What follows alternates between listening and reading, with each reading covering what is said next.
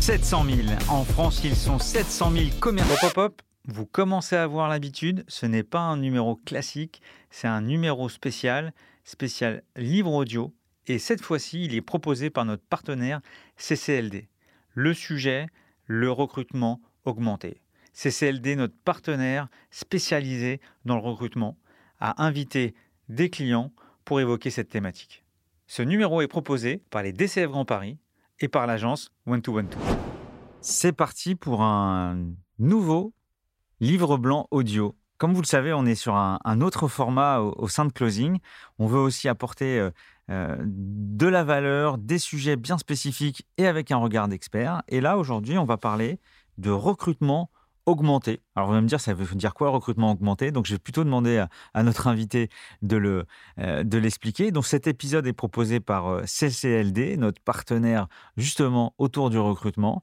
Donc là, juste pour vous donner un peu de, un peu de vision, on est en pleine grève. Donc, on est sur un format hybride. Donc, j'ai la chance d'avoir quatre invités, trois, euh, trois invités, pardon, deux en présentiel et, un en, mode hybride. Donc, je vais commencer par, par Guillaume Pestier de, CCLD. Bonjour Guillaume. Bonjour Stéphane. Comment tu vas? Bah, Ça va, merci. Et toi? Bon. Quand je, quand je pitch CCLD, je pense que je suis pas assez bon. Est-ce que tu pourrais euh, réexpliquer qui est CCLD Écoute, je vais essayer de te le faire le plus simplement et efficacement possible.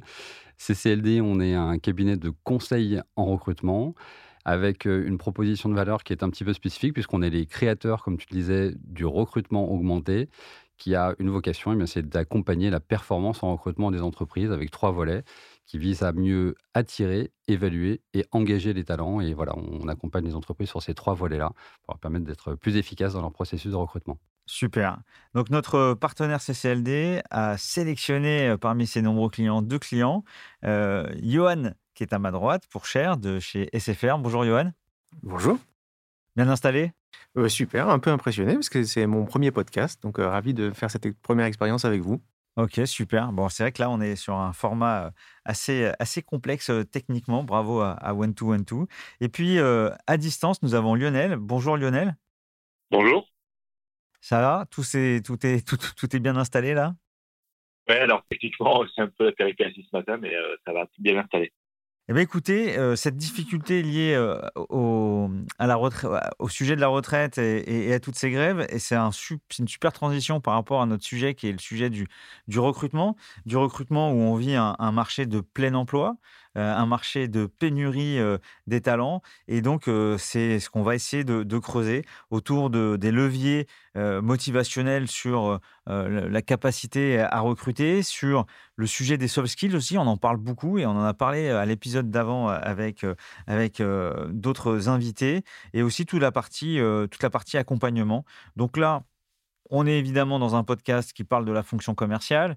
Dans le sujet euh, de la pénurie des talents, je crois qu'on recherche 200 000 commerciaux tout, type, B2B, hein, B2C. Euh, euh, voilà, donc on est vraiment sur un, sur un sujet et avec des départs à la retraite, avec énormément de départs à la retraite jusqu'à 2030. Donc dans ce contexte de plein emploi, dans ce contexte démographique, qu'est-ce qu'on va faire? On va ensemble, on va essayer de, de travailler ce sujet de la, du recrutement augmenté avec un expert, Guillaume, et avec deux témoins euh, qui sont euh, Johan et Lionel. Et donc, ce que je propose, c'est on va commencer par une première partie assez scolaire. On va parler de euh, comment on va attirer les talents, comment attirer les talents aujourd'hui. c'est un vrai sujet. Quand on parle d'attirer les talents. Souvent, il y a le sujet de est-ce que je donne du sens? Est-ce qu'il y a beaucoup de choses autour du management? Est-ce que c'est la rémunération? Et la chance qu'on a avec notre expert, c'est qu'en plus de ça, d'être un expert du recrutement, il y a eu pas mal d'études sur le sujet, et avec des super résultats, et c'est des, datas assez intéressantes. J'ai trop parlé. Guillaume, qu'est-ce que tu as envie de nous dire sur euh, le sujet de, de, comment attirer les talents aujourd'hui euh, en 2023 alors, il y a énormément de choses à dire, évidemment. Euh, je, vais juste revenir sur, les, sur quelques chiffres par rapport au contexte que tu évoquais du, du marché du recrutement et des recrutements de commerciaux. On dit qu'effectivement, il manque 200 000 commerciaux aujourd'hui à peu près sur, sur le marché par rapport aux besoins des entreprises. On, tu l'évoquais, un sujet démographique, c'est-à-dire que structurellement, la population commerciale grandit et va continuer à grandir. Euh, on estime que d'ici à 2030, on aura besoin de 100 000 commerciaux en plus que ce que ce n'est le cas aujourd'hui, alors qu'il en manque déjà. Donc, dans ce contexte-là, évidemment, et beaucoup d'entreprises le, vivent depuis quelques mois, la difficulté à capter des commerciaux est, est, extrêmement importante et on se pose la question comment faire? Dans le comment faire, je crois que quand on a compris déjà ce sujet de plein emploi, il faut intégrer un principe de base, c'est que les commerciaux ne recherchent pas un emploi, ils recherchent une opportunité. Et ça, je pense que déjà fondamentalement, dans la façon d'approcher un candidat, c'est euh, déjà structurellement important parce que quand on se dit qu'il n'est pas à la recherche d'emploi mais d'une opportunité, ça pose la question de bah, comment est-ce qu'on va réussir à lui faire vivre ou comprendre que c'est une opportunité d'intégrer SFR euh, ou Monabi par rapport à l'ensemble des autres opportunités. On est dans un contexte où globalement les commerciaux sont sollicités en permanence. Euh, on estime que chaque commercial aujourd'hui dans un process de recrutement a au moins trois ou quatre euh, process de recrutement en parallèle euh, dans, lequel, dans lequel il avance et qu'il est sollicité à peu près toutes les semaines par le biais de LinkedIn et ou des, autres réseaux sociaux et, et CVTech. Dans ce contexte-là, donc du coup, comment faire? Effectivement, tu évoquais une étude qu'on a sortie, qui est notre dernier baromètre sur magazine, magazine Repère on a une stat qui est assez euh, intéressante, qui vise en fait à identifier pourquoi les euh, talents viennent ou ont envie de postuler une entreprise. Il y a différents facteurs. La rémunération, évidemment, c'est un facteur, euh, c'est un facteur clé et, on va en, parler, mais pas que. Mais pas que, puisque effectivement, parmi les autres sujets de, motivation et ou levier sur lesquels les, les, candidats sont insensibles, on a aussi eh bien le cadre de travail, l'adéquation entre mes valeurs et celles de l'entreprise, et puis, le sujet managérial, puisque avant tout, ils recherchent aussi une relation humaine et dans la façon dont ils vont travailler avec, je, crois, je, crois, que j'avais vu dans l'étude, numéro un du facteur de changement, c'est tout de même la rémunération. Numéro 2, c'est son management. Et numéro 3, c'est l'autonomie. Exactement. C'est des, des, chiffres intéressants. Quand je t'entends dire 3-4 process par sales, je me dis, mais et les mecs, ils bossent quand en fait? Non, mais je veux dire, si, quand tu as 3-4 process en même temps, quand on voit le temps que ça prend, les différents entretiens, etc., c'est quand même. Euh, enfin, c'était pas prévu qu'on parle de ça, mais en termes de productivité, ça, ça, ça, fait peur. Euh, Johan, euh, chez, chez CFR, juste si tu peux, bon, CFR tout le monde connaît, juste présenter un peu les, les, tailles des équipes pour voir le, volume de recrutement que, que, tu, génères chaque année, par exemple. Écoutez, avec, plaisir. Donc, je pense que tout le monde connaît SFR, donc je ne vais pas, pas, représenter l'entreprise. Moi, je m'occupe de la partie de SFR Business, donc c'est la partie B2B de SFR. Et pour situer tout de suite de, quoi on parle, on parle de 90 000 clients, 1,5 milliard de, de chiffre d'affaires à peu près en, gestion dans, dans, mes équipes. Et on parle d'une population commerciale interne de 600 commerciaux et externe, puisque j'anime un réseau de vente indirecte de 300 commerciaux. Donc, on est sur une population commerciale de 900 commerciaux environ. Et on va adresser de la TPE au grand compte, marché privé et marché public. Donc, différents canaux de vente, différentes typologies de commerciaux.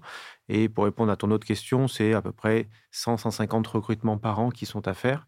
Et j'ai actuellement 100 postes ouverts dans ma population commerciale. Donc, on parle d'un vrai sujet d'actualité, puisque aujourd'hui, nous avons 100 postes ouverts sur tous les canaux de vente. Donc, évidemment, c'est une urgence pour moi, une urgence pour l'entreprise, puisque je n'ai pas ces 100, ces, 100, commerciaux à bord aujourd'hui. C'est un vrai problème. Et comment tu réagis sur les trois facteurs euh, rémunération, euh, relations managériales, autonomie?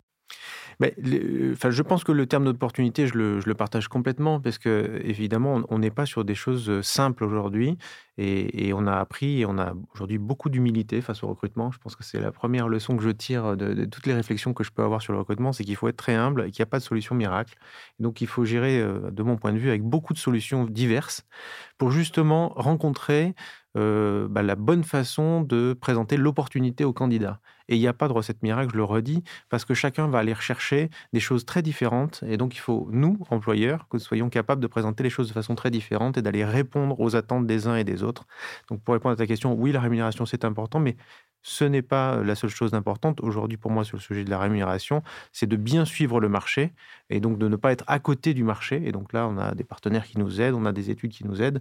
Donc ça, c'est le sujet, c'est ne pas être à côté du marché, mais ne pas non plus courir après euh, les gens qui vont proposer toujours plus, parce que sinon c'est une autre erreur et là on pose des problèmes internes à nos forces de vente. Donc euh, ça, c'est le sujet de la rémunération, c'est toujours être à la page. Et d'ailleurs, on a beaucoup bougé nos rémunérations l'an dernier, sans quoi on n'y arrivait pas. Sur le sujet du management, bah là, c'est vraiment un sujet d'implication de, de, nos propres managers et middle managers sur l'urgence et l'importance de se préoccuper du sujet du recrutement et d'en être partie prenante, de ne pas attendre ça des RH, du cabinet de recrutement, certainement pas, mais de participer activement à ce processus. On pourra sans doute, sans doute y revenir. Et puis, tu parlais de productivité sur le, fait d'avoir plusieurs euh, parcours euh, de, recrutement en parallèle. Moi, je parlerai surtout d'un problème d'engagement. Parce que quand on a dans sa tête deux ou trois processus ou un processus où on est sollicité toutes les semaines, c'est difficile d'être engagé pour son employeur, c'est difficile d'être engagé à long terme. Et quand on fait du B2B, on a besoin de s'engager à long terme justement pour avoir des résultats. Donc c'est vraiment difficile de, travailler l'engagement à long terme des collaborateurs. Et je pense que le fait qu'ils soient sursollicités nous, nous rend difficile cette tâche-là. Donc c'est vraiment un problème aujourd'hui pour moi. Lionel Tellier de, de Monabis, est-ce que tu peux aussi présenter ta structure, euh, ton entreprise, la proposition de valeur et, l'équipe euh, associée à, cette entreprise? Alors, Monabis, euh, évidemment, peu connu du grand public, mais globalement, nous, on propose la mise en place de panneaux solaires photovoltaïques en autoconsommation avec des, avec des outils connectés. C'est une entreprise qui a plus de 10 ans. Il y a une première levée de fonds de 100 000 euros qui a été faite effectivement euh, il y a quelques années, euh, en 2013, et une levée de fonds en 2022 de 2 millions d'euros. Et on est sur un doublement des volumes tous les ans. Euh, c'est une entreprise qui est passée de, 2 millions d'euros, on va dire, il y, a, il y a un an et demi, et pour atteindre 60 millions d'euros en 2026. Donc on est sur un marché à très forte croissance, parce que le marché des panneaux solaires pour produire sa propre électricité, vu le contexte actuel, il n'y a pas besoin d'en dire beaucoup. Euh, le marché fait 50% de croissance par an, donc on est sur une, on est sur un doublement des volumes tous les ans en termes de, d'installation, en termes de recrutement. Euh, voilà, pour préciser un peu qui est l'entreprise. Euh, l'entreprise a eu effectivement 3000% de croissance sur, les quatre dernières années, donc effectivement on est sur un rythme assez assez intensif en termes de développement et, la qualité du recrutement va être importante pour éviter la crise de croissance. la proposition de valeur de elle est essentiellement sur deux leviers. Euh, le premier levier qui est un levier de performance euh, commerciale. Donc, euh, on met en avant la performance et l'exigence au cœur du modèle avec avec Clara Vianney qui travaille, qui sont effectivement très impliqués là-dessus. Vianney qui a développé le, premier système de pilotage pour les panneaux solaires il y a plus de dix ans et effectivement qui est pionnier sur, sur ce système-là. Donc, il y a une très très forte exigence sur sur la qualité du recrutement, la qualité des installations. On est sur une entreprise qui a une très forte culture technique euh, aujourd'hui, en termes de, toutes ces sections clients sur les avis Google, on a 4,5 sur 5 euh, et on a 87% des clients qui le recommandent, donc il y a une très très forte culture commerciale. Et donc, vous, vous adressez euh, du B2B et du B2C alors, alors, alors les deux, mais essentiellement du résidentiel. Très bien.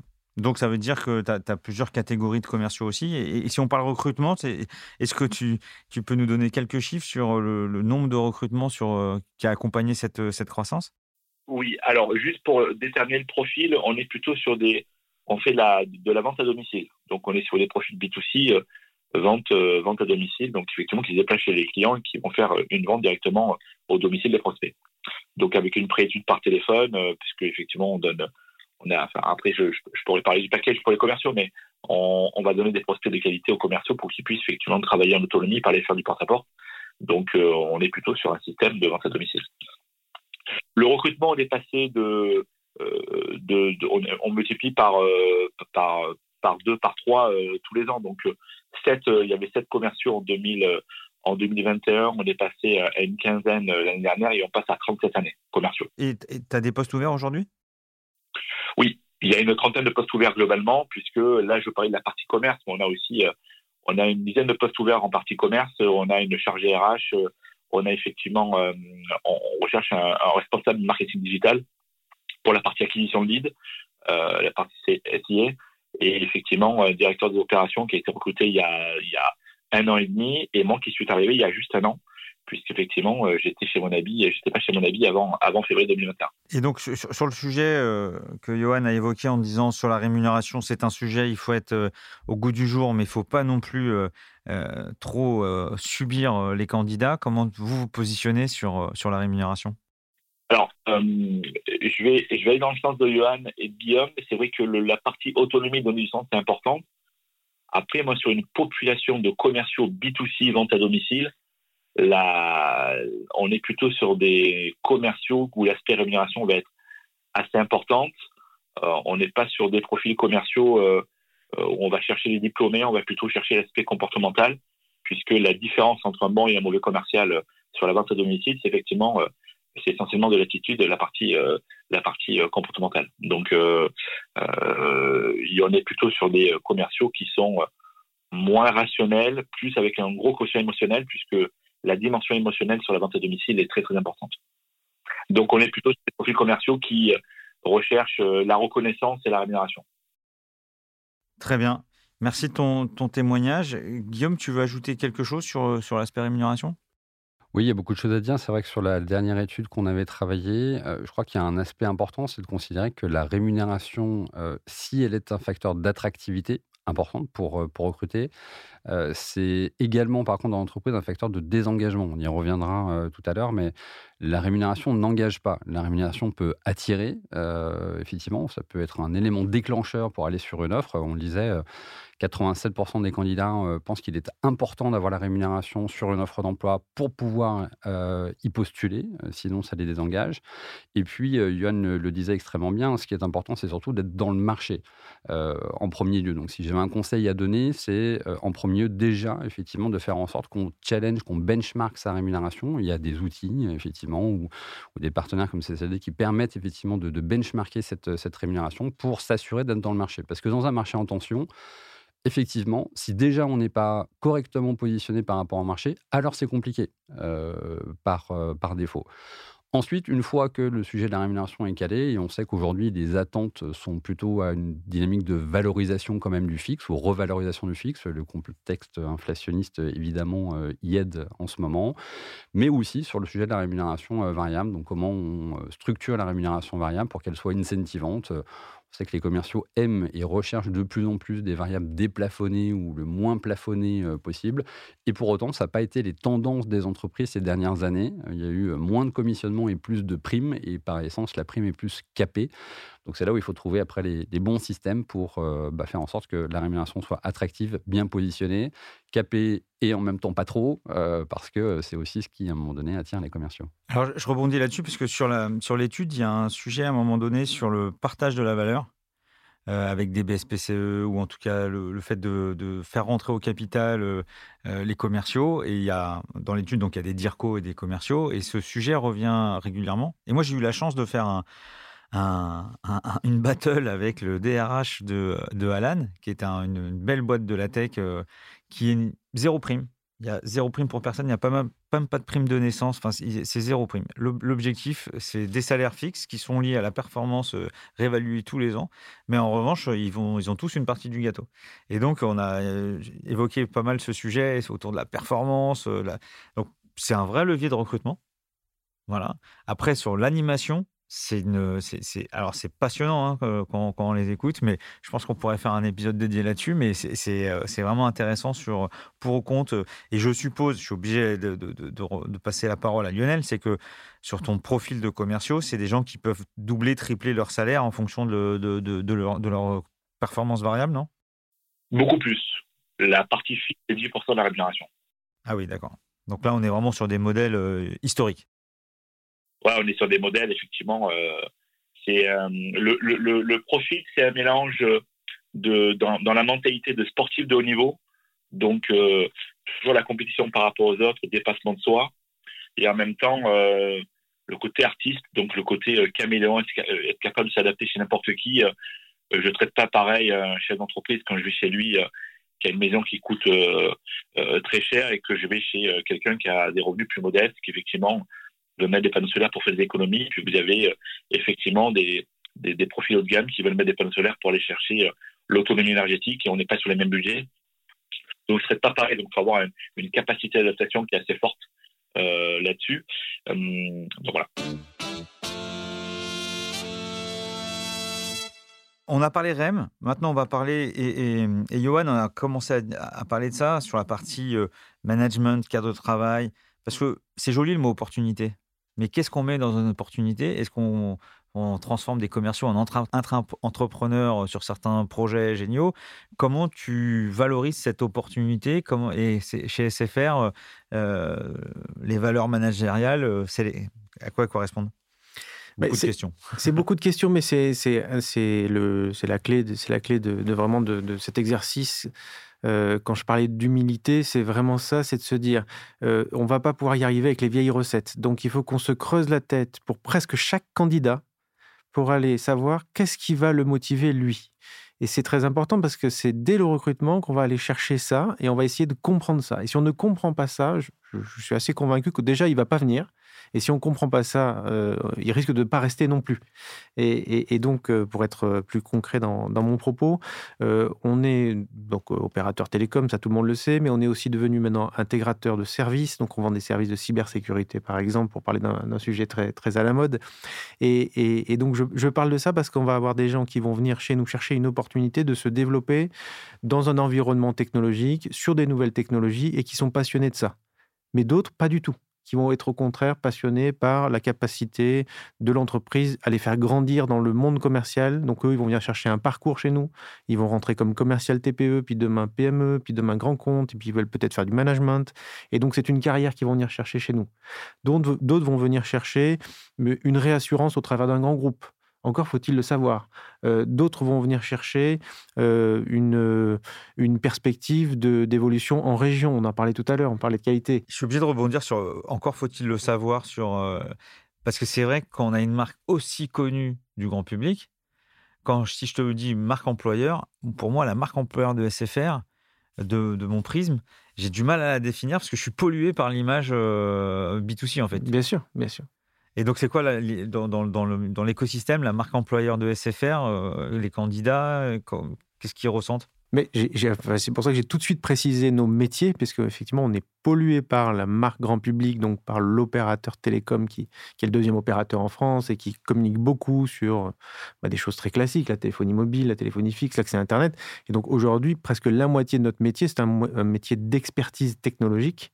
Et donc on a beaucoup de, de, de, communication à faire au travers de ça, parce qu'on a beaucoup notamment de jeunes ingénieurs qui ont envie d'embrasser des carrières business et qui peuvent nous rejoindre dans les forces de vente. Et souvent d'ailleurs, ce sont des grands succès les gens qui ont la double compétence. Et donc cet aspect technologique euh, de la marque employeur SFR B2B est important à mettre en avant. Ça, c'est vraiment l'aspect 1. Et le deuxième aspect, c'est la possibilité d'évoluer. Donc, on a la chance d'avoir plein de métiers commerciaux dans l'entreprise et plein de middle managers. Donc, on a vraiment cette force de faire grandir les gens au sein de l'entreprise et de les, faire, de les faire évoluer. Et donc, ils peuvent faire carrière chez nous. Donc, c'est un autre aspect. Évidemment, on raisonne toujours par rapport à la concurrence. Hein, donc, on, parlait d'opportunité, mais une opportunité, c'est toujours par rapport à autre chose. Aujourd'hui, les gens qui nous challengent sur le recrutement, ce sont les gens, les géants de la tech, euh, les, géants de la cybersécurité, qui peuvent proposer des salaires. Parce qu'on parlait de salaire, je vais refaire le lien ici pour essayer d'être concret, parce que ma valeur ajoutée ici, c'est de témoigner ce qu'on a sur le terrain, euh, qui viennent chercher des commerciaux chez nous avec des packages autour de 150 000 euros par an alors que, on va dire, ce sont des commerciaux qui chez nous sont autour de 75 à 95 000 euros par an. Donc vous voyez bien que la compétition n'est pas la même et, qu'on ne peut pas se battre sur cet item seul. Par contre, ce, confrère, ce, compétiteur de la tech, euh, ben, il, a une seule sorte de job à proposer et peut-être avec beaucoup d'incertitudes sur euh, ses perspectives d'évolution et peut-être un, marché très limité et peut-être une offre très limitée. Donc, on va toujours se battre aussi par rapport à cette concurrence-là. Et, juste euh, par rapport aux valeurs du management chez SFR, est-ce qu'il y a des choses euh, atypiques euh? J'aime bien dire qu'il faut assumer qui nous sommes. Et, donc, pour moi, la rémunération, c'est aussi un moment où on va euh, dire qui nous sommes. Et, la mécanique de variable, enfin, Lionel en a très bien parlé, parce que le 10% ou le 20% ou la capacité à gagner 3 fois, 4 fois, 5 fois son salaire ou 10 fois son salaire, ça marque un état d'esprit, ça marque des valeurs de l'entreprise, ça marque ce qu'on a envie de faire. Et je pense qu'il faut vraiment l'assumer. Et donc, chez SFR Business, pour répondre à ta question, on est sur un modèle où on a 60% du salaire qui est fixe et donc 40% variable. Donc c'est un, modèle qui marque des, valeurs fortes de résultats, de performance individuelle. Donc le système est très individualisé. Et, certains de mes managers sont pas toujours à l'aise avec ça parce que c'est pas ce qu'attend le marché, hein, comme, comme Guillaume l'a dit tout à l'heure. Mais c'est pas parce que c'est pas ce qu'attend le marché qu'il faut pas l'assumer et en faire une force. Au contraire, je pense que c'est une vraie valeur que d'assumer ça et de le présenter positivement. Ça filtre et ça marque qui nous sommes. Et ça séduit beaucoup de gens aussi, parce qu'il y a des gens qui cherchent ça, et donc ils viennent se, s'éclater chez nous, et il faut être, je pense, vraiment euh, et à la fois clair et à la fois fier de ça pour que ça se vende bien auprès de nos, de nos candidats. Lionel, je vais te poser, je, vais euh, suivre encore euh, Johan sur le sujet, et je vais te poser une question un peu tarte à la crème. Est-ce que chez toi, on vient pour créer de l'énergie verte ou on vient pour quadrupler son salaire? Les deux. Facile comme réponse. Les deux, les, deux parce qu'il y a une dimension, euh, une dimension assez, militante de la part de la direction. Alors, la culture purement commerce euh, multipliée par le salaire, c'est un peu moi qui l'ai insufflé de, par mon, de par mon éducation professionnelle. À la base, mon avis, c'est plutôt une entreprise qui a une forte culture technique et très militante. Euh, comme je le dis souvent en plaisantant, c'est un peu anti-marketing, mon avis. C'est, on va au siège, on mange des fraises et on marche les quoi. Donc euh, c'est, il y a le côté très très engagé, très militant, donc euh, très vert. Ça c'est une certitude. Après, l'entreprise, euh, c'est un lieu où il faut qu'il y ait du profit, il faut qu'elle gagne de l'argent, et du coup on, met en place un modèle qui fonctionne ailleurs sur la vente à domicile, où les commerciaux peuvent bien gagner leur vie. Après, ça me pose des, j'ai un vrai sujet sur la partie recrutement, mais ça je pense que on le verra après, où effectivement c'est très, c'est pas d'allier les deux. Et dans la proposition de valeur que moi je mets en place au niveau du recrutement, c'est la notion de sérénité puisqu'aujourd'hui, sur cet environnement de, vente à domicile B2C, euh, le, commercial, il a deux possibilités. Oui, effectivement, il va dans le grand groupe, euh, NG, Total, EDF, effectivement, il va être dans un environnement euh, avec de la sécurité, être sûr que les installations vont être installées, il va être sûr d'être payé, mais il va être cadenassé par rapport à, le côté grand groupe, ou alors il va sur la vente à domicile avec euh, beaucoup de sociétés qui se montent euh, où effectivement il n'y a pas de valeur, euh, où on dit n'importe quoi aux clients. Il y a beaucoup d'acteurs comme ça. Et à ce moment-là, il y a beaucoup de commerciaux qui se qui, qui, se qui qui se qui se voient pas dans les valeurs. Donc moi, la notion que je mets bien à l'avant, c'est la notion de performance commerciale que, qui est mise en place avec une méthode commerciale du management de B2C qui fonctionne, une émulation. Mais à côté de ça, le client, on lui raconte pas de, on lui raconte pas de bêtises. le commercial est sûr d'être payé et surtout les installations qu'il a vendues euh, vont, euh, vont euh, effectivement être bien posés. Il va générer du parrainage. Aujourd'hui, 40% de nos activités, on le fait en parrainage, en activité complémentaire sur les clients qui nous recommandent. Et ça, ça rassure et ça, séduit les, commerciaux. Ça me fait penser, donc toi, tu utilises vraiment les deux leviers, à la fois une offre, un business engagé, et en même temps, en, gardant la performance de la rémunération, du commerce. je pense qu'il y a un vrai warning, tu l'as dit à demi-mot, c'est aussi faire du business éthique. C'est que l'image de la vente à domicile, il y a aussi ce sujet de, faire des ventes euh, éthiques. Est-ce que ça, c'est un sujet euh, chez toi? Oui, oui. Du coup, c'est là où c'est difficile parce que euh, je pense qu'un volet, on parle recrutement. Si on prend des vendeurs qui n'ont qui pas de voracité commerciale, on prend des vendeurs trop lisses qui sont que dans l'éthique, ben, il n'y a pas de, a pas de résultat commercial. Si on prend des vendeurs sans foi ni loi parce qu'ils sont capables de tout vendre à n'importe qui, on a un problème d'éthique. Donc moi, c'est vrai que, et c'est pour ça que je veux accompagner par CCLD parce que du coup, on essaie de trouver le profil qui est intermédiaire, le commercial qui a des valeurs, qui a de l'éthique, mais par contre, qui a une vraie volonté de, de multiplier par, euh, par quatre son fixe et qui veut vraiment aller chercher de la forte rémunération la culture de performance, la culture des placements de soi, et, et c'est un, peu, un peu le moteur à cinq pattes. Donc, euh, c'est pour ça qu'on s'est accompagné. Guillaume, comment, comment tu réponds à cette euh, demande aussi forte de Lionel euh, sur le sujet? Ça va nous faire faire une belle transition avec le, sujet de l'évaluation des soft skills, mais je, vais reboucler finalement sur ce qui a été dit par et, Lionel et, et Johan, c'est que peut-être par, euh, par une stat qui, est intéressante, c'est qu'on parlait de la rémunération. Il faut savoir que 69% euh, des, commerciaux euh, pensent que la rémunération néanmoins est moins importante que leur bien-être. C'est quand même intéressant. Et quand on parle de bien-être, ben, on va revenir sur des sujets de, de sens, de cadre de travail, d'environnement, d'environnement managérial. On a, on a aussi commencé à, à en parler. et d'ailleurs, notre dernière étude, elle indique le fait qu'on a 72% des candidats sondés qui se disent prêts aujourd'hui à quitter leur poste pour un job qui a plus de sens. Alors, euh, dans plus de sens, il peut y avoir énormément de choses, mais on parlait d'éthique, euh, on parlait de valeurs, on parlait d'accompagnement managérial. Euh, le disait très bien à un moment donné, c'est quoi aussi la capacité qu'une entreprise va avoir à comprendre les leviers motivationnels de, chacun, parce que le sens pour l'un n'est pas le même pour l'autre.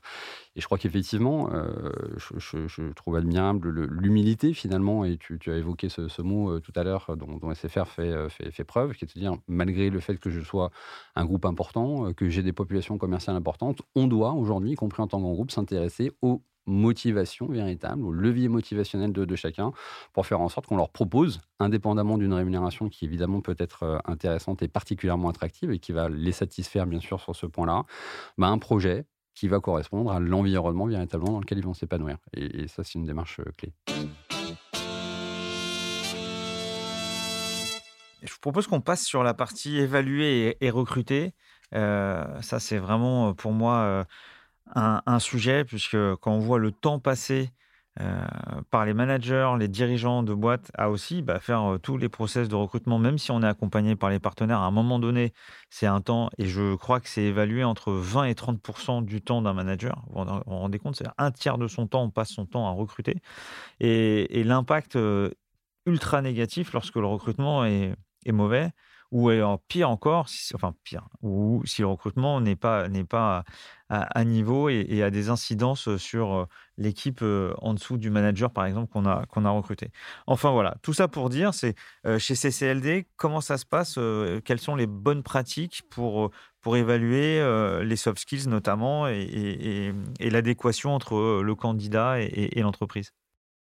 On a une conviction chez CCLD, c'est que ce qui crée le talent commercial réside davantage dans les compétences comportementales que dans des sujets de savoir ou de savoir-faire le savoir-faire est souvent quelque chose qui s'apprend. Euh, et d'ailleurs, les savoir-faire euh, évoluent. On le voit de plus en plus vite. Donc, euh, toi-même, Stéphane, dans ton métier, tu as dû adapter ta capacité à apprendre de nouvelles choses sur ces 5, 6, 7 dernières années. Tu fais plus ton job aujourd'hui, indépendamment du fait que tu as évolué dans des environnements différents. On ne fait plus le job de la même manière qu'on le faisait il y a 3 ans, 4 ans ou, 5 ans.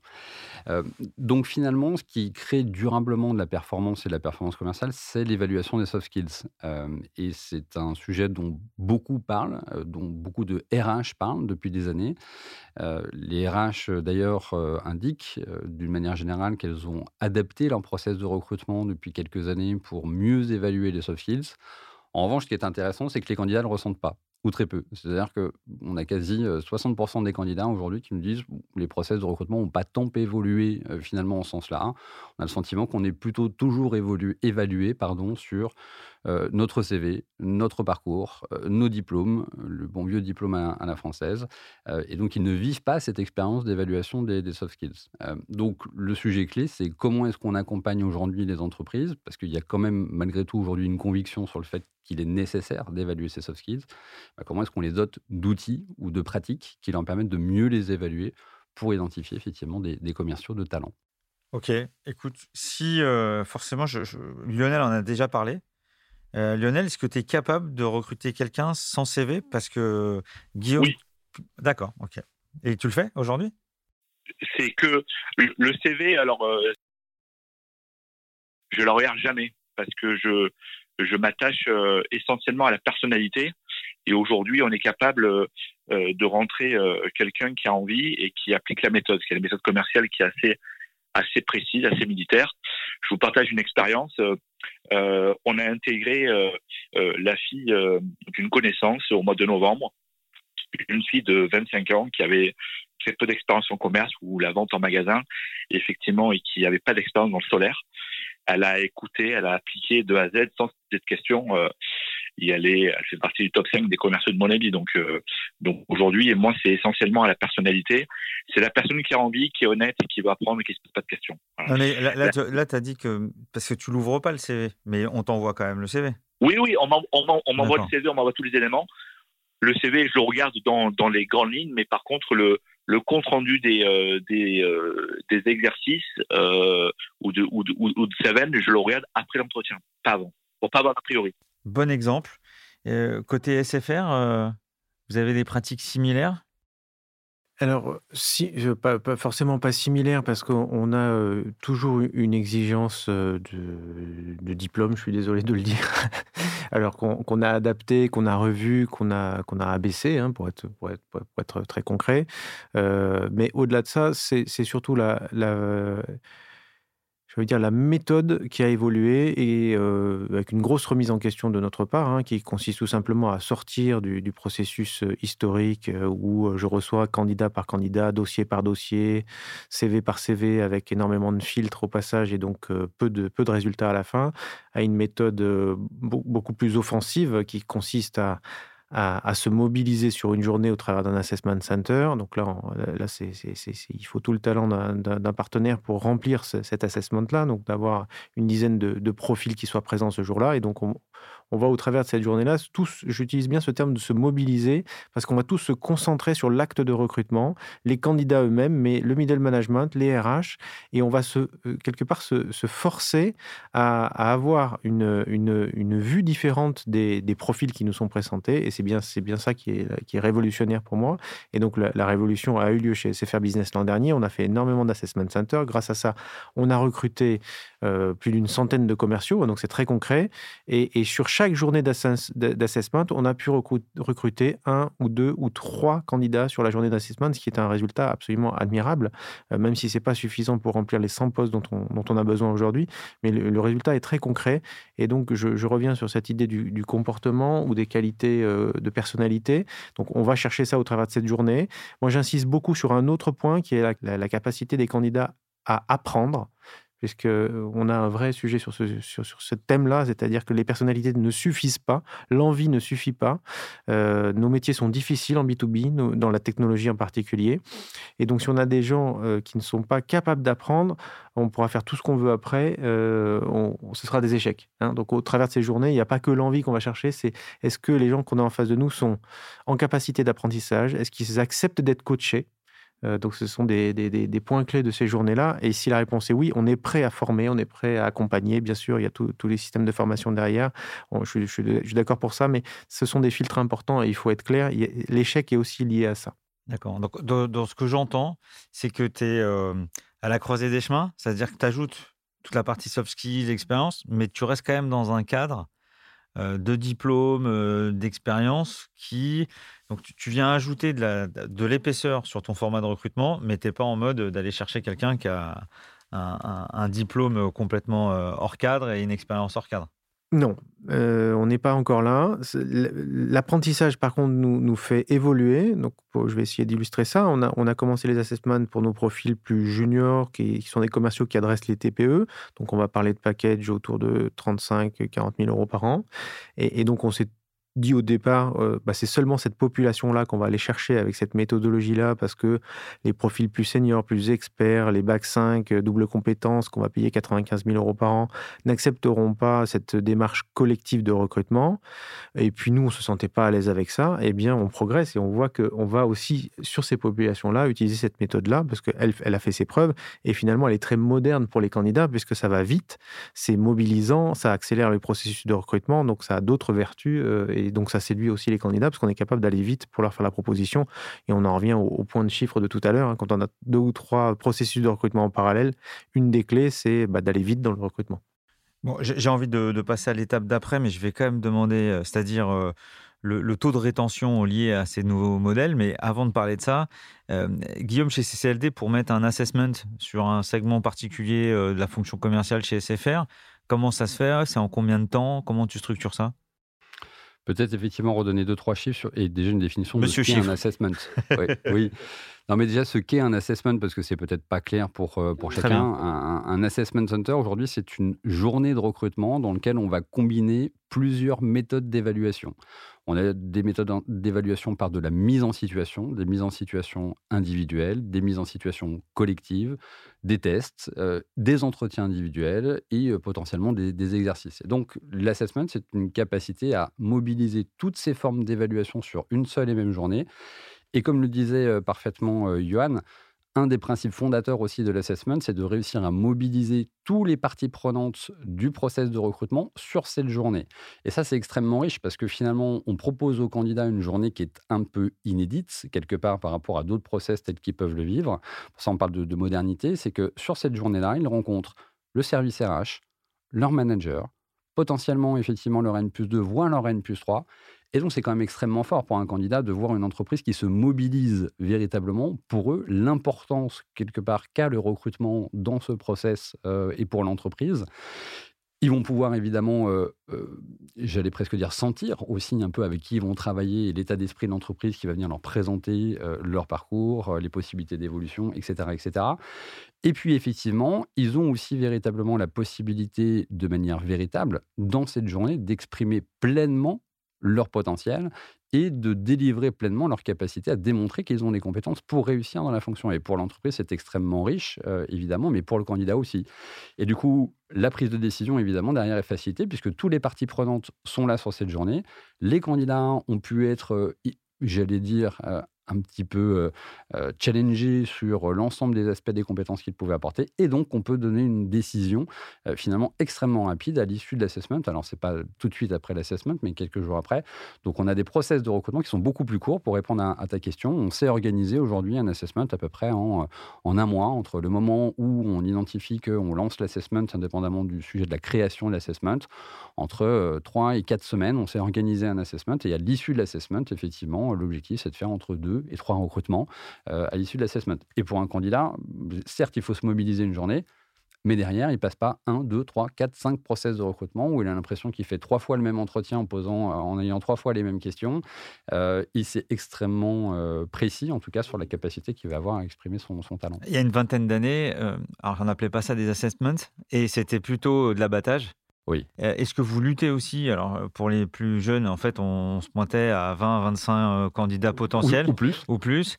On avait quelques sujets politiques à traiter autour d'une table et c'était celui qui gueulait le plus qui, qui ressortait. Et puis après, on passait des batteries d'entretien.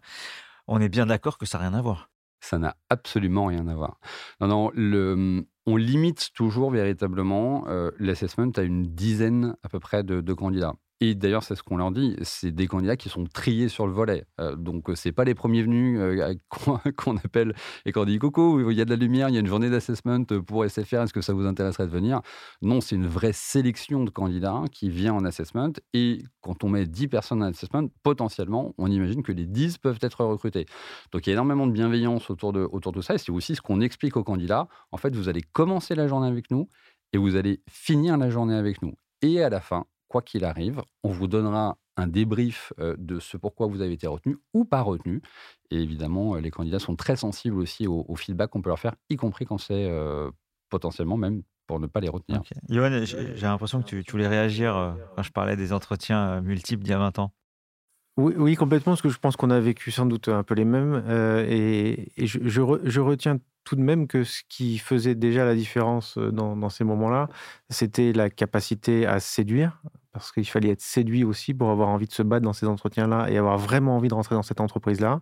Et que c'était aussi une, presque le, pour moi le début de l'assessment, c'est-à-dire la démarche collective. Et je, c'est pour ça que je ne jette pas à la poubelle ce qu'on a fait il y a 20 ans, parce qu'il y avait, je pense, dans ces entreprises-là, le, le, début d'une réflexion autour de la mobilisation sur le recrutement, la capacité à séduire, la capacité à sélectionner vite, et pas seulement sur un diplôme, mais sur un comportement.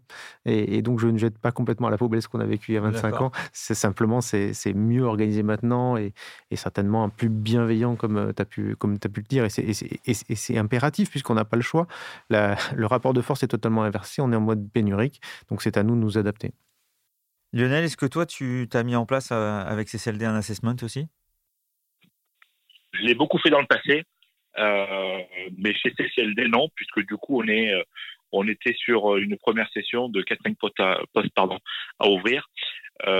du coup, on l'a pas fait, donc j'ai enchaîné 32 entretiens dans la semaine. Remarquez, j'aurais pu le faire, mais comme il y a plusieurs régions, c'était pas forcément évident, évident pardon, recruter en Nouvelle-Aquitaine, Occitanie, euh, PACA et Aura. Donc j'ai fait des entretiens individuels euh, tout au long de la semaine. Mais c'est vrai que demain, si on regroupe euh, par région, ça sera peut-être plus facile. Mais là, pour le coup, on on l'a pas réalisé. Alors Lionel, c'est Johan. Je, me permets vraiment parce que là j'ai progressé sur ce sujet-là et, avec l'expérience de CCLD, on, on, avait avec Covid et puis pas Covid ou grève ou autre complexité régionale, on avait un peu de mal à accepter l'idée de l'assessment à distance. Pour tout dire, j'étais même opposé à ça. Et, ils m'ont un peu forcé la main. Et, autant te dire que mes, managers intermédiaires n'étaient pas trop fans non plus. Et on l'a fait. Et on a les mêmes résultats à distance qu'en présentiel. Donc je, le dis ici parce que je suis obligé de le constater et, je suis obligé de, me dire que je me suis trompé. Euh, et, donc on a les mêmes résultats. Et ça, et ça a une grande vertu, c'est que ça permet sur des régions euh, où on a peu de recrutement à faire, et il y a peu de candidats aussi, ça permet d'aller chercher en mode assessment des recrutements sur plusieurs régions le même jour. Donc c'est aussi un des, euh, on va dire une des leçons de ces 18 derniers mois d'expérience d'assessment.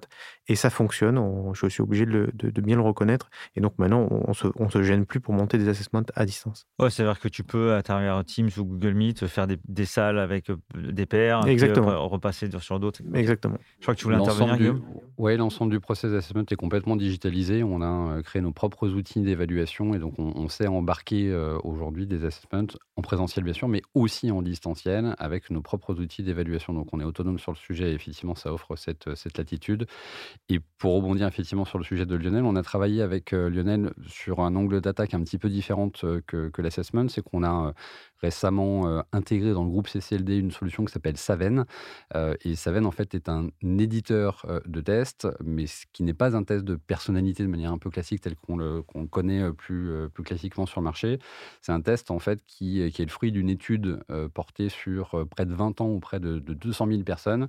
Et le fruit de cette étude scientifique, c'était de prédire la réussite professionnelle et d'identifier finalement dans des populations très différentes, qui peuvent être des, comptables, des ingénieurs ou des commerciaux, quelles sont les compétences finalement qu'ils mobilisent dans leur parcours pour euh, finalement réussir professionnellement. Et donc on, a utilisé ce test euh, finalement euh, avec, avec Lionel pour faire en sorte qu'il y bien que l'ensemble des candidats qui postulent puissent passer ce test Saven. Et en fonction, effectivement, et eh bien, des, des, résultats des tests, ça nous a permis d'orienter, effectivement, nos, nos, contacts auprès d'un certain nombre de, candidats et qui avaient des prédispositions, a priori, qui étaient plutôt en phase avec le, profil que recherchait Lionel. Et ça nous a permis, effectivement, d'avoir une sélection fine et, a priori intéressante, parce que là, on était exclusivement sur les soft skills pour Lionel. Écoutez, on a construit l'opportunité, on a construit le modèle de rémunération, on a fait les assessments, on a recruté. La troisième, c'est quand même le, retour sur investissement. Euh, est-ce que ça engage plus les collaborateurs? Est-ce qu'avoir fait cette méthode fait qu'il y a un taux de, d'échec euh, diminué? Et puis une fois qu'il est là, le collab, euh, comment on fait pour le, laisser engager? Lionel, tu as, un avis sur le sujet? On démarre la relation avec CCLD euh, euh, bah, ce que je peux vous dire, c'est qu'ils ont commencé il y a, ils ont commencé lundi, les nouveaux ont déjà vendu, donc euh, c'est c'est plutôt positif. Ils ont déjà enchaîné leur premier rendez-vous, ils ont vendu euh, dès les premiers rendez-vous, donc euh, ça c'est plutôt positif. C'est quand même gage de de qualité globale de aussi bien sur comment les accompagner sur la formation que sur la sélection préalable. Donc, euh, je vous tiendrai au courant euh, de l'évolution. Mais euh, non, moi, ce que je, pour avoir vécu ça dans une autre expérience auparavant, c'est sûr qu'on raccourcit et on raccourcit les, le, on, on pardon. Donc, c'est, moi, je suis assez, assez convaincu que on gagne, on gagne en temps. Et après, ça dépend de tout à l'heure sur les, sur les différentes industries, mais je pense qu'on va au moins le, on va au moins le réduire de, on va au moins le réduire de, de moitié. D'accord. Mais et le taux de transfo, est-ce que euh, il est semblable par rapport aux méthodes euh, classiques ou euh, tu trouves que grâce à ces méthodes où on rentre plus dans la personnalité, dans les soft skills, fait que on a mieux déterminé le profil et on a moins de taux d'échec? Oui. oui. bien sûr. Moi, pour avoir fait l'expérience sur les, la semaine d'entretien que j'ai réalisé, a des entretiens qui sont arrivés immédiatement par nos propres sources, plus des entretiens qui sont arrivés par par CCLD, donc euh, par nos propres sources, il n'y avait pas le test. On a vu vraiment la différence de la différence de qualité de profil. Effectivement, le, les tests de personnalité qui sont mis en amont, euh, effectivement, ciblent plus le profil recherché. Donc, euh, il y a une vraie différence. Merci Lionel. Même question pour, pour toi, Johan? Oui, je suis suis plus mesuré sur l'efficacité, sur la transformation, parce que moi, je dirais simplement que j'ai les je pense les mêmes résultats avec un processus d'entretien classique que sur les assessments en termes de transformation, donc je ne peux pas souligner, euh, une différence. là où on a le plus d'efficacité dans la transformation, c'est un autre levier de recrutement qui est l'alternance ou l'apprentissage. Donc là, on a pour vous situer, on a à peu près 1000, jeunes qui sont dans le groupe SFR, hein, pas que au B2B. Actuellement, on est à plus de 8%, je, crois, de, jeunes qui sont en apprentissage ou en alternance chez nous. Et donc là, on a un vrai effet de transformation, c'est-à-dire qu'on a une efficacité dans la transformation. Évidemment, on connaît les gens depuis plus longtemps. Euh, après, entre le, processus de recrutement classique et l'assessment, j'ai pas de meilleure transformation. et, et je ne jette pas du tout la pierre à la méthodologie. Je pense que vraiment le travail, là, il est chez nous en interne. Euh, à savoir qu'on a une grosse part de responsabilité sur la réussite de nos collaborateurs. Donc pour moi, la différence, ça se fait surtout par le management plutôt que par le filtre de recrutement. Et la transformation et l'engagement dans la durée se fait, c'est est-ce que le middle management fait son travail, est-ce que le service formation fait son travail et accompagne les collaborateurs sur le terrain.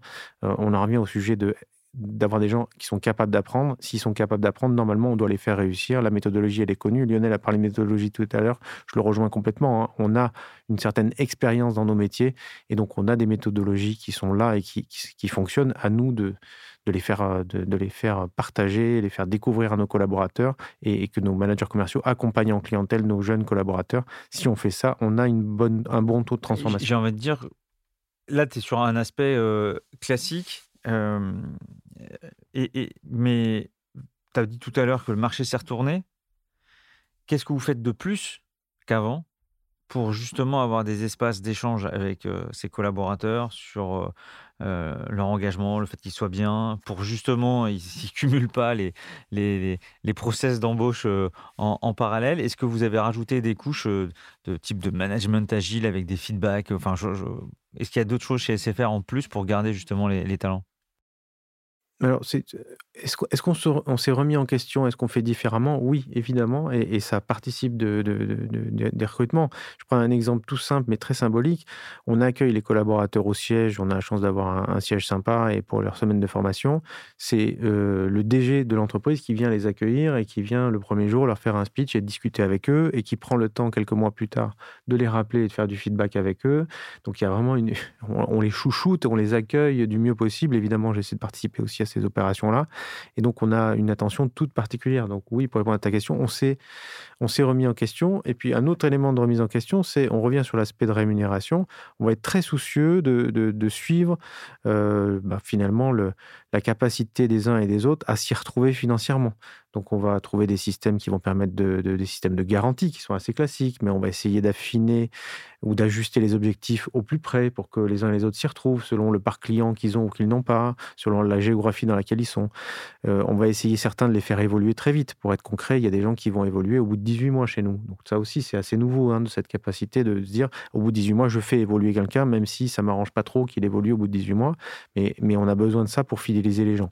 Donc oui, tout ça, ça a été, ça a été, ça a été vraiment revu et remis en question.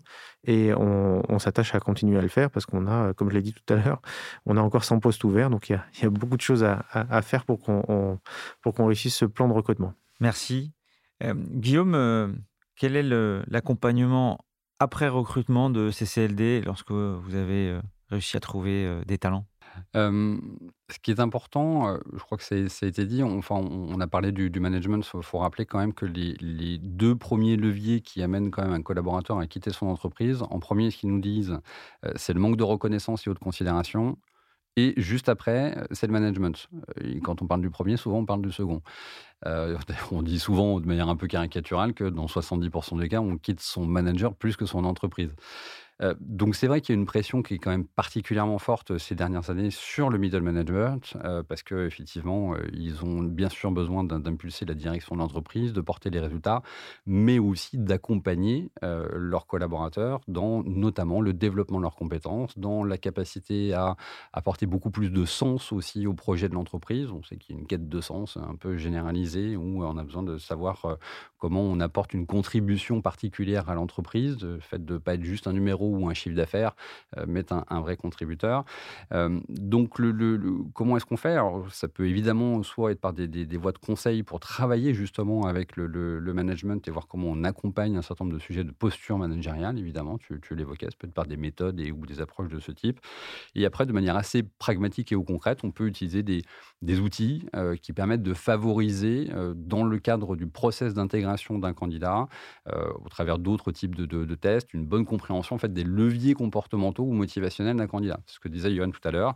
C'est important pour un manager, quand il accueille un nouveau candidat, de se dire bah, à quoi il marche? Euh, comment il fonctionne? Euh, c'est quoi finalement, comment je réussis assez vite à décoder euh, son mode de fonctionnement? Et ça, je crois qu'au plus vite on arrive à donner ses clés de lecture à un manager, au plus vite il arrive à établir une relation particulière avec, avec finalement son commercial, et au plus vite il arrive bah, à différencier finalement son management parce qu'il ne va pas manager Pierre de la même manière que, que Élise ou, ou un autre. et je crois que ça, c'est un élément clé. il y a des petits outils qui permettent de le faciliter. Donc là, tu es, en transfert de compétences. C'est pas toi qui appelles les candidats pour suivre leur évolution dans l'entreprise. On les suit aussi. c'est aussi un autre sujet parce qu'on on conserve aussi la, relation candidat pour faire en sorte qu'on s'assure que tout se passe bien dans, dans leur phase d'intégration. Écoutez, on, on, arrive à la, à la, fin de cet épisode. hyper intéressant. Bon, sur le, recrutement, on aurait pu encore aller euh, sur la diversité, l'inclusion, euh, beaucoup de sujets d'ailleurs qui sont traités euh, au DCF au niveau fédéral en ce moment. Je vais vous laisser chacun le, mot de la fin avant de faire une, petite, synthèse. Lionel, quand on parle de, recrutement et de continuer à, évoluer, à progresser, quelles sont tes, tes idées, quelles sont tes, tes, craintes pour, dans les prochains mois? Euh, ma crainte, c'est la stabiliser la force de vente. Donc, euh, c'est le potentiel turnover qu'on évoquait jusqu'à jusqu'à présent. D'ailleurs, je fais le point par rapport à ce qu'a dit Johan. Je suis en phase. C'est le j'étais satisfait Saven, mais c'est la capacité à, au middle management et à l'entreprise à bien intégrer les collaborateurs, il y bien les, les, les suivre et les piloter et s'assurer que les process sont respectés. Euh, donc c'est la, la, stabilité de, de, la force de vente, s'assurer effectivement qu'on accompagne bien, parce qu'on est sur un fort développement. Donc euh, pour une entreprise comme Monabi où on, on est en, pleine structuration, euh, on n'a pas de, pas de manager bien établi euh, encore mis en place. Euh, c'est réussir à garder les talents et, et s'assurer que on les accompagne bien. Ça c'est ça c'est plutôt ma crainte sur les mois à venir et qu'on ne perde pas des gens parce que on est en train de se structurer et que et que et que il y a des gens qui qui ne voient pas effectivement là où on va et qui perdent patience si effectivement euh, euh, ça, fonctionne pas, ça avance pas comme eux, ils avaient imaginé qu'il y ait une espèce de désillusion à un moment donné entre ce qu'ils avaient imaginé dans le projet et euh, comment ça se concrétise sur le du court terme. Je parle bien, c'est vraiment du court terme. sur les évolutions, c'est toujours continuer sur la partie. moi, je suis assez, assez adepte que l'on appelle soft kits. Hein. Euh, d'ailleurs, sur l'annonce de mon habit, j'ai bien, euh, j'ai repris une, phrase hein, qui est on recrute des gens sur leur personnalité et pas sur leurs compétences. Ça, c'est ma vision. Euh, j'ai souvent travaillé comme ça et, ça réussit plutôt plutôt bien. donc, c'est aller plus loin dans dans ceux de, les tests de personnalité et effectivement trouver des leviers pour bien déterminer la bonne mentalité qui va s'adapter au, au, au projet de l'entreprise. Merci Lionel. Euh, Johan, euh, même question? Ben, il y aurait beaucoup à dire, mais je, pense qu'on a encore des, champs euh, de, remise en question devant nous hein, sur, sur la façon dont on, sélectionne, puisque c'est bien un sujet de sélection. Et, donc, on va, encore, on va encore faire d'autres tests. On entend beaucoup parler de retraite et de seniorité en ce moment. Je, je suis certain qu'on a, on a à gagner à se remettre en question sur ce sujet-là. Moi, j'ai quelques très belles success stories dans la force de vente avec des gens qui ont plus de 55 ans, pour être, pour être concret, et qui, et qui s'éclatent chez nous. c'est sûr, ils s'éclatent pas comme les autres, ils ne fonctionnent pas comme les autres, c'est certain, hein, comme un jeune commercial de 25 ans qui vient d'arriver.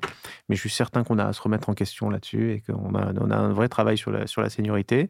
Et ensuite, je, reviens sur le sujet du management parce qu'il est, il est vraiment clé. On a encore euh, des des managers à faire grandir. Et donc là, on est plutôt sur le sujet de la formation ou du changement du, manager, hein, pour, être, pour être concret là aussi. Je, vois encore trop de managers qui, qui, ne gardent pas un collaborateur parce qu'il n'est pas bon là-dessus ou il ne sait pas faire ça et qui sont bien incapables de m'expliquer ce qu'ils savent bien faire ou ce qu'ils ont fait eux pour les faire progresser. Et donc là, je, pense que c'est vraiment un gros, un gros sujet de management et de remise en question qui n'est, qui n'est plus, euh, qui n'est plus un luxe ou qui n'est pas un luxe parce qu'on n'a pas le choix. On n'en a pas de commerciaux, on n'a pas de candidats. Donc euh, on n'a pas le choix que d'être meilleur dans la capacité à faire progresser les gens. Dans cet épisode, et je te laisserai le mot de la fin, euh, Guillaume, donc moi j'ai beaucoup aimé le, le sujet de renversement du paradigme candidat parce qu'il y a quelques années, quand si tu entendais quelqu'un te dire j'ai 100 postes ouverts et que tu étais dans le, dans le recrutement, tu étais plutôt hyper content. Là, tu te dis comment je vais faire en fait? c'est quand même assez impressionnant. Après, j'ai trouvé que dans nos échanges, on est resté quand même sur des recettes assez traditionnelles tout de même autour de la performance et de la rémunération. On n'est pas parti sur des complets, parfois idées un peu farfelues, et à la fois en disant c'est fini les vieilles recettes. Il faut être humble, il faut assumer le changement, il faut faire du business éthique, mais il ne faut pas perdre de vue qu'il faut quand même des gens qui ont la capacité d'apprendre. Je, répète ce que tu as dit, mais on ajoute voilà, de, l'assessment à distance. On ajoute euh, euh, des euh, recrutements avec moins de CV, plus de soft skills. Donc, on voit bien qu'on est là sur une, vraie transition, mais que c'est que le début du jeu, parce qu'après, l'autre, partie, ça mériterait un autre épisode sur comment on les garde, ces talents, et, dans la durée, on les fait évoluer, et comment on transforme les managers. voilà, donc j'ai trouvé l'épisode très, très riche. Écoute, Guillaume, je te laisse faire euh, ta synthèse euh, en tant qu'expert euh, de, l'épisode. Ce que je peux dire en synthèse, c'est que finalement, c'est ce qu'on a abordé, c'est que la performance en recrutement d'une entreprise aujourd'hui ne, peut plus se prendre véritablement sans considérer les trois éléments dont on a parlé, c'est-à-dire comment est-ce qu'on attire des candidats et l'ensemble de ces composantes, comment est-ce qu'on fait pour mieux les évaluer et avec des méthodes et des outils souvent qu'il faut remettre en question et, remettre en question ces outils et ces méthodes dans une entreprise, qui plus est, quand c'est une entreprise importante, c'est compliqué il y a nécessité de s'aligner entre des directions commerciales, des directions générales aussi, souvent, des directions RH, sur des enjeux qui peuvent être importants. Et changer des pratiques, c'est compliqué. Revoir un référentiel ou créer un référentiel de compétences, c'est compliqué. Donc, c'est des choses qui sont extrêmement engageantes et qui, souvent aujourd'hui, sont d'ailleurs impulsées par les directions véritablement des entreprises parce que ça, ça mobilise tout le monde. Mais en tout cas, comment mieux attirer, mieux évaluer, puis bien sûr mieux engager, parce que si on fait tous ces efforts-là, euh, c'est quand même évidemment pour, pour les garder. Bah, évidemment, c'est les, trois dimensions clés aujourd'hui dont on ne peut plus, euh, qu'on ne peut plus ignorer, en tout cas pour recruter de manière, euh, de manière performante. Et on voit que ça, touche à, beaucoup d'aspects. Donc, je suis ravi euh, d'avoir eu les, participations et témoignages, évidemment, de, Johan et, Lionel sur ce sujet, qui finalement sont passés au recrutement augmenté, véritablement. On voit qu'ils l'ont intégré déjà dans leur, dans leur pratique. et je, terminerai par voilà, partager une conviction qui est, celle de CCLD, c'est que il n'y a de richesse que d'hommes, euh, finalement. Et, notre job, c'est finalement aussi de révéler le, meilleur de chacun, donc de révéler le meilleur des entreprises et de révéler le meilleur des candidats pour faire en sorte, euh, ma foi, eh bien qu'il y ait les meilleures histoires possibles qui, euh, puissent se dérouler entre ces, ces deux parties.